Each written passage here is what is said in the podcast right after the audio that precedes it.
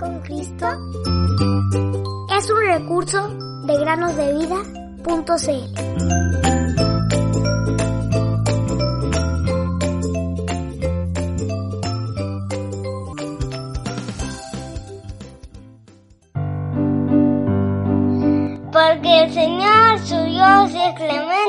misericordioso, y si ustedes se vuelven a Él, no esconderá de ustedes su rostro. Segundo de Crónicas 39. Hola queridos amigos y amigas que nos escuchan, sean bienvenidos a un nuevo viernes de preguntas bíblicas.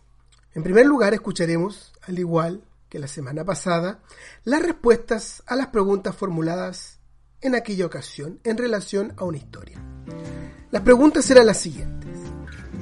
Pregunta 1. ¿Cuál es el nombre del dueño del campo? Vos. No, vos. El dueño del campo era vos.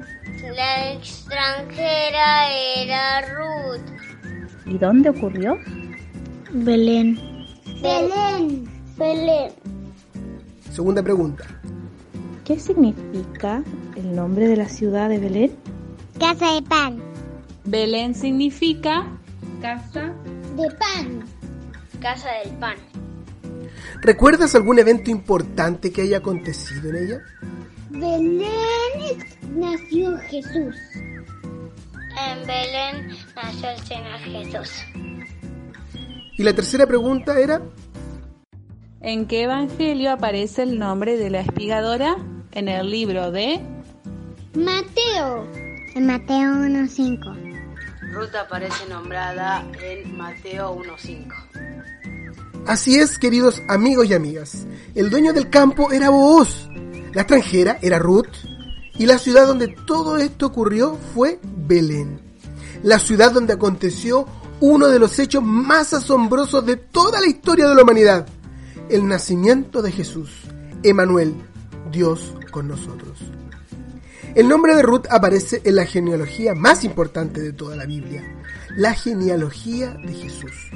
Específicamente, esto está en el Evangelio de Mateo, capítulo 1, versículo 5. El día de hoy también tenemos una historia con algunas preguntas para hacerles. Presten mucha atención para ver si conocen las respuestas de la siguiente historia que les voy a relatar. Una gran cantidad de personas se había reunido al aire libre. Había un pedazo de terreno que estaba por venderse y muchas personas hablaban de esto. De repente, un anciano, cuyo rostro evidenciaba que había pasado por una situación de inmenso dolor, se levantó e hizo una oferta para comprar el campo no era para edificar su casa o un gran edificio allí, sino que para utilizarlo como una sepultura. Los dueños del terreno quisieron regalárselo, pero él, aunque sabía que Dios le había prometido darle esa tierra, rehusó tal bondad y luego de ciertos momentos se fijó el costo del terreno, se pesó el dinero y este anciano pagó lo que debía pagar al vendedor.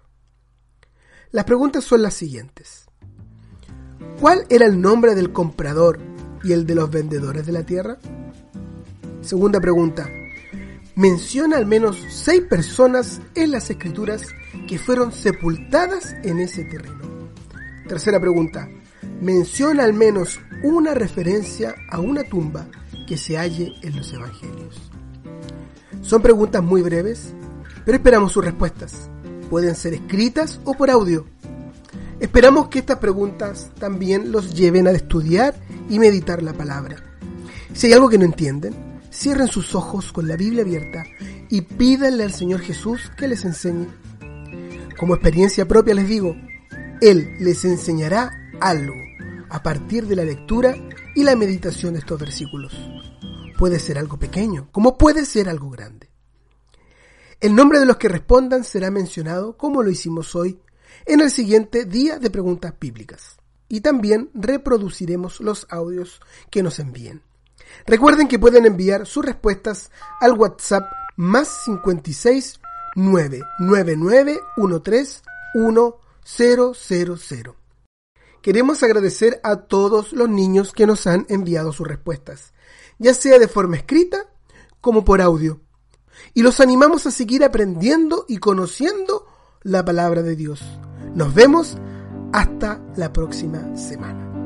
Dios es amor, Dios es amor.